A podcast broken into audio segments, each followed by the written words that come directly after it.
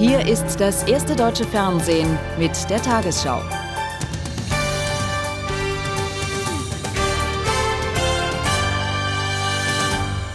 Guten Abend, meine Damen und Herren. Die Fronten im Führungsstreit der IG Metall bleiben verhärtet. Nach der ergebnislosen Vorstandssitzung will sich die Gewerkschaftsspitze nun voraussichtlich erst im September auf einen neuen Personalvorschlag festlegen. Dieser müsse vor dem Gewerkschaftstag im Oktober die unterschiedlichen Strömungen berücksichtigen, sagte IG Metall-Chef Zwickel. Bei der gestrigen Vorstandsrunde hatte Gewerkschaftsvize Peters auch einen gemeinsamen Rücktritt mit Zwickel abgelehnt. Der baden-württembergische Bezirksleiter Huber steht nicht mehr für den zweiten Vorsitz zur Verfügung. Ein Reformer bereit zur Kandidatur gegen IG Metall-Vize Jürgen Peters. Frank Teichmüller, Vorsitzender des Metallbezirks Küste. Seit langem ist er als Gegner des umstrittenen Peters bekannt. Sollte sich kein anderer Kandidat finden, will er die Gewerkschaft aus der größten Krise ihrer Geschichte führen. Es ist heute ein Vorschlag äh, gekommen, dass ich kandidieren soll. Man hat mich befragt, ob ich völlig ausschließe, in jeder Situation, auch wenn äh, die IG Metall ruft, dass ich äh, dann zur Verfügung stehe. Und ich habe gesagt, also ich kann mir eine Situation vorstellen, wenn die Not am größten ist, dass ich zur Verfügung stehe. Teichmüller lehnt eine Doppelspitze mit Peters an seiner Seite ab. Dieser ist dennoch überzeugt, die Grabenkämpfe innerhalb seiner Gewerkschaft zu überwinden, trotz aller Kritik. Ich sehe mich in der Tat als eine Figur, die integrieren kann. Trotzdem gibt es Leute, die mit Vehemenz gegen mich sind, weil sie für einen anderen zunächst einmal sind. Ich hoffe, sie zu überzeugen, dass das, was äh, gewesen ist, Vergangenheit sein muss und dass wir in die Zukunft gucken müssen. Die Arbeitgeber sehen in der Gewerkschaftskrise mittlerweile ein Risiko, fordern eine Entscheidung beim Tarifpartner. Sie brauchen immer einen Gesprächspartner, der in sich geschlossen ist, der integrieren kann in den eigenen Reihen, der eine Position geschlossen dann auch darstellen und äh, auch in den eigenen Reihen durchsetzen kann. IG Metall-Vorsitzender Zwickel rief heute die Gewerkschaftsbasis auf, sich in die Debatte um die Führung einzumischen. Der 41-köpfige Vorstand sei zu einer Entscheidung derzeit nicht in der Lage. In der Rentenversicherung droht nach einer neuen Prognose des Schätzerkreises im kommenden Jahr ein Anstieg des Beitragssatzes von derzeit 19,5 auf bis zu 19,9 Prozent. Damit korrigierte das Gremium seine bisherige Prognose leicht nach oben.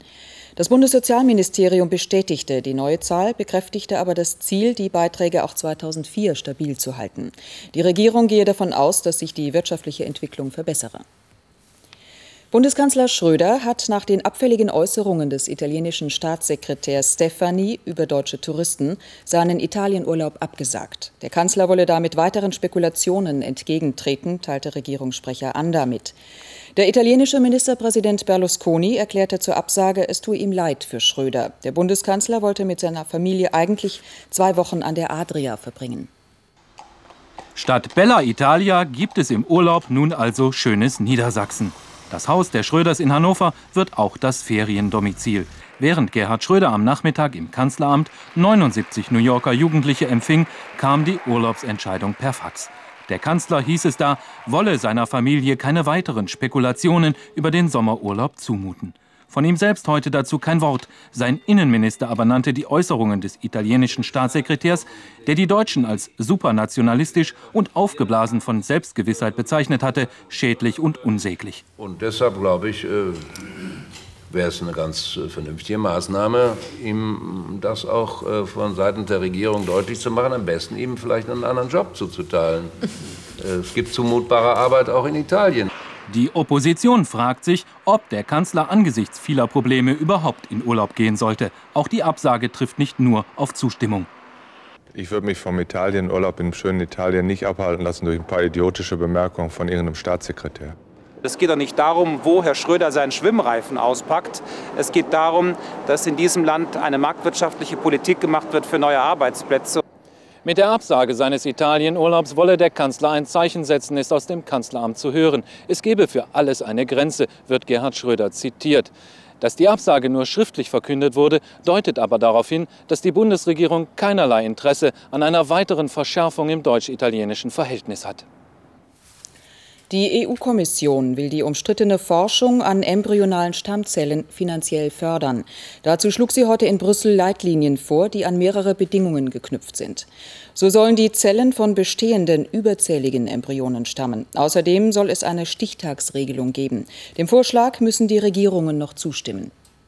Umstritten bis zuletzt. EU-Steuergelder für Embryonenforschung. Trotzdem, die Kommission hat heute in Brüssel entschieden, Forschungsgelder in Milliardenhöhe sollen dafür freigegeben werden. Voraussetzung, nur überzählige Embryonen aus dem Reagenzglas, die vor dem Stichtag 27. Juni 2002 gewonnen wurden, dürfen so genutzt werden. Wir wollen, dass Europa hier vorne ist, Spitzenleute fördert und konkurrenzfähige, aber nicht kommerzielle Spitzenforschung macht. Die Entscheidung kam erst im zweiten Anlauf zustande, denn die Embryonen werden, um aus ihnen Stammzellen zu gewinnen, abgetötet. Mediziner erhoffen sich davon neue Heilchancen für Alzheimer oder Parkinson. In Deutschland ist diese Forschung mit Embryonen verboten. Das bedeutet, nach der heutigen Brüsseler Vorentscheidung müsste die Bundesrepublik künftig EU-Projekte mitfördern, die nach deutschem Recht illegal sind. Berlin kündigt Widerstand an. Die deutsche Rechtsposition und die deutsche ethische Überzeugung setzt an an der Frage, dürfen überhaupt in Zukunft Embryonen zerstört werden, damit die Wissenschaft neues Material für embryonale Stammzellforschung bekommt. Diesem ethischen Prinzip wird der bisherige Kommissionsvorschlag nicht gerecht. Noch ist nichts endgültig. Die letzte Entscheidung fällt im Ministerrat. Und dort steht Deutschland nicht allein mit seinen Bedenken. Kritiker sagen, eine so schwierige ethische Frage dürfe Brüssel nicht pauschal für die ganze EU regeln.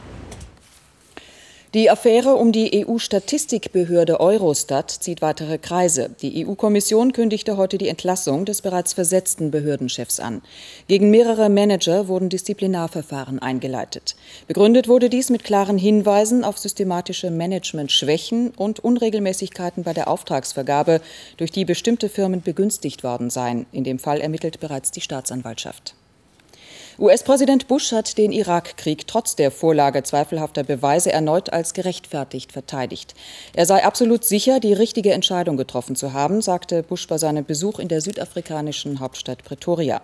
Zuvor hatte ein Sprecher des amerikanischen Präsidialamtes eingeräumt, dass Erklärungen vom Januar über versuchte Uraneinkäufe des Irak auf gefälschten Dokumenten beruhten. Auch auf seiner Reise durch Afrika konnte der amerikanische Präsident den Irakkrieg nicht hinter sich lassen. Bei einer Pressekonferenz mit dem südafrikanischen Präsidenten Mbeki musste George Bush zu dem Eingeständnis des Weißen Hauses Stellung nehmen, dass die US-Regierung der Welt falsche Informationen über angebliche Urankäufe Saddam Husseins präsentiert habe. Dennoch, so rechtfertigte sich Bush, habe er nicht den geringsten Zweifel, dass Saddam Hussein eine Bedrohung des Weltfriedens war. Er habe auch keinen Zweifel, dass die Vereinigten Staaten und ihre Verbündeten genau das Richtige getan haben, nämlich ihn zu entmachten. Im Januar hatte Bush in seiner Regierungserklärung behauptet, Saddam Hussein stünde kurz davor, eine nukleare Bedrohung zu sein. Die britische Regierung hat erfahren, dass Saddam Hussein kürzlich bedeutende Mengen Uran in Afrika kaufen wollte. Diese Information war falsch, musste das Weiße Haus inzwischen einräumen. Warum, so wurde heute der Verteidigungsminister in einem Senatsausschuss gefragt, wurden diese Vorwürfe dennoch aufrechterhalten. Dass die Fakten sich gelegentlich bei Geheimdiensten ändern, überrasche ihn nicht im mindesten. Nicht wegen neuer Waffen habe man gehandelt, sondern weil man die Beweise nach dem 11. September in einem neuen Licht gesehen habe. Die Demokraten fordern jetzt eine eingehende Untersuchung der Umstände. Die Massenvernichtungswaffen wurden bisher nicht gefunden und jetzt ist klar, dass auch Beweise manipuliert wurden. Dennoch gibt es in der amerikanischen Öffentlichkeit keinen Aufschrei der Empörung. Denn für die Mehrheit ist klar, dieser Krieg war gerechtfertigt, weil Saddam Hussein ein übler Diktator war. Ohne Durchbruch sind bisher die Gespräche des Präsidenten der Internationalen Atomenergieorganisation El Baradei in Iran geblieben. Die Führung in Teheran ist nach wie vor nur unter Bedingungen bereit, das Zusatzprotokoll zum Atomwaffensperrvertrag zu unterzeichnen und damit unangemeldete Kontrollen seiner Nuklearanlage zuzulassen. IAEO-Experten sollen jetzt versuchen, strittige Fragen auszuräumen. Er komme nicht im Namen der USA, er sei ein Vertreter der UN, bekräftigte Baradei heute. Er wolle den Iran überzeugen, das Protokoll ohne Wenn und Aber zu unterzeichnen, erklärte dem iranischen Staatspräsidenten Khatami. Teheran aber stellt Bedingungen. Zuerst müsse Amerika seinen Handelsboykott gegen den Iran aufheben und das Land müsse mit moderner Atomtechnologie beliefert werden. In den atomaren Forschungsanlagen des Iran befasse man sich auch damit, wie die Bombe gebaut wird, vermuten die USA und auch die EU wollen dem einen Riegel vorschieben. Russland baut außerdem im Süden des Landes das erste Atomkraftwerk für Teheran. Weitere sollen folgen. All dies soll unangemeldet kontrolliert werden können. In Teheran traten gestern rechte Studentenorganisationen offen gegen die Unterzeichnung eines solchen Zusatzprotokolls auf. Wir wollen auch die Atombombe, fordert er. Auch Israel habe solche Waffen. Die Konservativen des Landes würden jeden davor warnen, der UN nachzugeben. Wir wollen keine Atomwaffen, beteuert dagegen das offizielle Teheran und Baradeh deutet einen Kompromiss an. Wenn das Protokoll erst unterzeichnet sei, dann könne der Iran auch mit moderner Atomtechnologie rechnen. Es wird eine Kommission über die strittigen Fragen eingerichtet, die kommende Woche in Teheran ihre Arbeit aufnehmen soll. Die Regierung in Teheran weiß, auch wenn sie noch heute das Zusatzprotokoll unterzeichnen würde, der Druck aus Amerika würde deshalb um gar nichts nachlassen. Und auch die EU und der deutsche Außenminister haben schon zu erkennen gegeben, nur die Unterzeichnung des Zusatzprotokolls würde auch das Misstrauen der Europäischen Union nicht vollständig zerstreuen. Der Truppenübungsplatz bei Wittstock, das sogenannte Bombodrom, soll wieder militärisch genutzt werden. Nach Angaben des Bundesverteidigungsministeriums soll die Luftwaffe auf dem ehemaligen Gelände der Sowjetarmee jährlich rund 1700 Einsätze fliegen, auch Schießmanöver. Die Nutzung des 12.000 Hektar großen Areals in Nordbrandenburg ist seit mehr als zehn Jahren umstritten. Anwohner, Umweltschützer und umliegende Gemeinden kündigten weitere juristische Schritte an. Die Ursache für den tödlichen Fallschirmabsturz von Jürgen Möllemann wird möglicherweise nie geklärt werden. Nach einmonatigen Ermittlungen legte heute die Staatsanwaltschaft ihren Abschlussbericht vor. Danach bleibt offen, ob Möllemann durch einen Unfall zu Tode kam oder ob es Selbsttötung war. Fremdverschulden sei auszuschließen. Vier Wochen lang haben die Ermittler den Fallschirm Jürgen Möllemanns untersucht. Ergebnis sowohl Haupt- als auch Reserveschirm waren in technisch einwandfreiem Zustand. Auch Spuren einer Manipulation haben die Ermittler nicht entdeckt. Damit steht für sie fest, Jürgen Möllemann wurde nicht umgebracht. Fremdverschulden ist sicher auszuschließen. Äh, die Frage, ob es sich um einen Unglücksfall oder um einen Freitod handelt, bleibt offen. Und zwar wahrscheinlich für immer. Klar ist aber, Möllemann hat den Fallschirm selbst abgelöst und dann nicht versucht, den Reserveschirm zu öffnen. Auch das Notfallsystem war abgeschaltet. Das klingt zunächst eindeutig, muss aber nicht Selbstmord bedeuten. Das soll also auch des Öfteren vorkommen, dass der Springer in Turbulenzen kommt, meint, sein Hauptfallschirm sei defekt und aus diesem Grunde den schnell abwirft. Doch auch für diese Unglücksthese gibt es keine Beweise. Seit heute ist die Akte Möllemann geschlossen, mit einem Ergebnis, das Raum lässt für viele Spekulationen. Bei der Tour de France hat das US Postal Team mit Lance Armstrong das Mannschaftszeitfahren gewonnen. Auf den Plätzen folgten das spanische Once-Team und die Bianchi-Mannschaft von Jan Ulrich. Die vierte Etappe führte die Fahrer heute von Joinville in das 69 Kilometer entfernte Saint-Dizier. Victor Hugo Peña freute sich, aber eigentlich war das gelbe Trikot auf den Schultern des Kolumbianers nur schmückendes Beiwerk, denn Peña fährt im US Postal Team von Lance Armstrong. Und der ist heute seiner Favoritenrolle erstmals gerecht geworden. Jan Ulrich hat dagegen an Boden verloren. Als Zwölfter des Gesamtklassements weist er nach dem Mannschaftszeitfahren einen Rückstand von 38 Sekunden auf den Amerikaner auf. Bester Deutscher ist Jörg Jaksche auf Platz 10. Lance Armstrong stand mit seinem US Postal Team heute da, wo er auch am Ende der Tour stehen möchte, ganz oben. Die Lottozahlen 2, 7, 9, 36, 42, 46, Zusatzzahl 12, Superzahl 6. Die Gewinnzahl im Spiel 77, 8, 7, 7, 1, 6, 6, 6. Die Gewinnzahl der Lotterie Super 6, 7, 3, 7927. Diese Angaben sind wie immer ohne Gewähr. Und nun noch die Wettervorhersage für morgen, Donnerstag, den 10. Juli. Der Wind hat auf Nord bis Nordwest gedreht. Die Folge? Zwischen dem Hoch über dem Ärmelkanal und dem Tief über Russland strömt feuchte Seeluft bis zu den Alpen.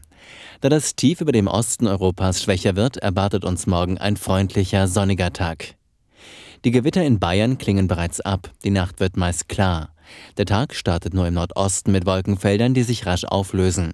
Ansonsten ist es sonnig, ab und an ziehen ein paar lockere Wolkenfelder durch. Morgen wird der Wind schwach bis mäßig, am Meer mitunter auch frisch aus nordwestlichen Richtungen. Die Nachttemperaturen liegen zwischen 16 und 9 Grad. Am Tag steigen die Werte auf den nordfriesischen Inseln auf 19 Grad, im Breisgau 29 Grad. Am Freitag dreht der Wind auf Südwest und damit kommt auch wieder wärmere Luft zu uns. Schauer und Gewitter folgen am Nachmittag im Nordwesten und Westen. Am Samstag wird es dann schon wieder deutlich kühler. Im Osten und Süden Gewitter, sonst mal Sonne, mal Wolken. Am Sonntag freundliches Wetter.